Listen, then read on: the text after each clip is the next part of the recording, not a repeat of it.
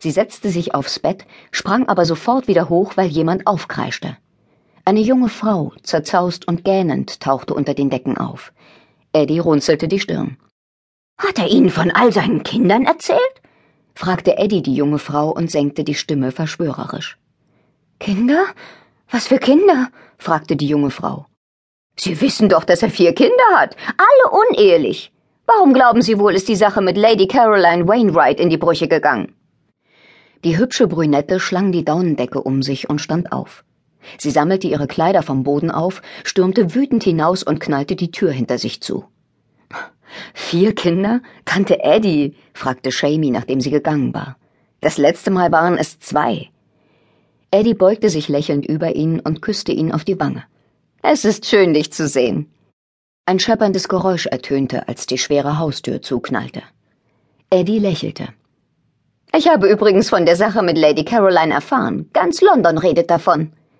Shamey war nach Highgate in Eddies schönes georgianisches Haus in Cambridge gekommen, um sich von einer kurzen, aber stürmischen Liebesaffäre zu erholen. Lady Caroline Wainwright war eine junge Dame, die gewohnt war, alles zu bekommen, was sie wollte. Und sie wollte ihn als Ehemann. Er hatte ihr erklärt, dass das nie funktionieren würde. Alles Mögliche hatte er ihr erzählt, nur nicht die Wahrheit. Es gibt jemand anderen, nicht wahr? hatte Caroline unter Tränen gefragt. Es gibt niemanden, hatte er geantwortet, was natürlich eine Lüge war.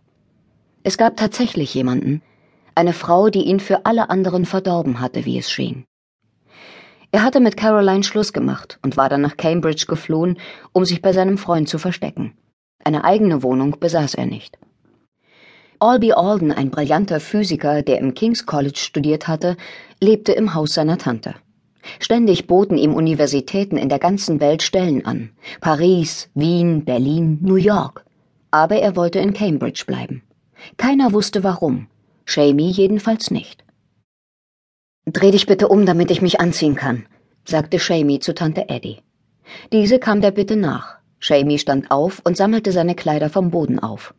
Er war groß, kräftig und gut gebaut. Seine Muskeln spannten sich unter der Haut, als er seine Hose anzog und sein Hemd überstreifte. Sein Haar, an den Seiten kurz geschnitten, oben lang und wellig, war kastanienbraun mit Reflexen. Sein Gesicht war von Sonne und Meer wettergegerbt. Seine Augen waren von einem verblüffenden Blau. Im Alter von 31 Jahren gehörte er weltweit zu den anerkanntesten Polarforschern. Schon als Teenager hatte er gemeinsam mit Ernest Shackleton einen Versuch zur Entdeckung des Südpols unternommen und vor zwei Jahren war er von der ersten erfolgreichen Expedition zum Südpol zurückgekehrt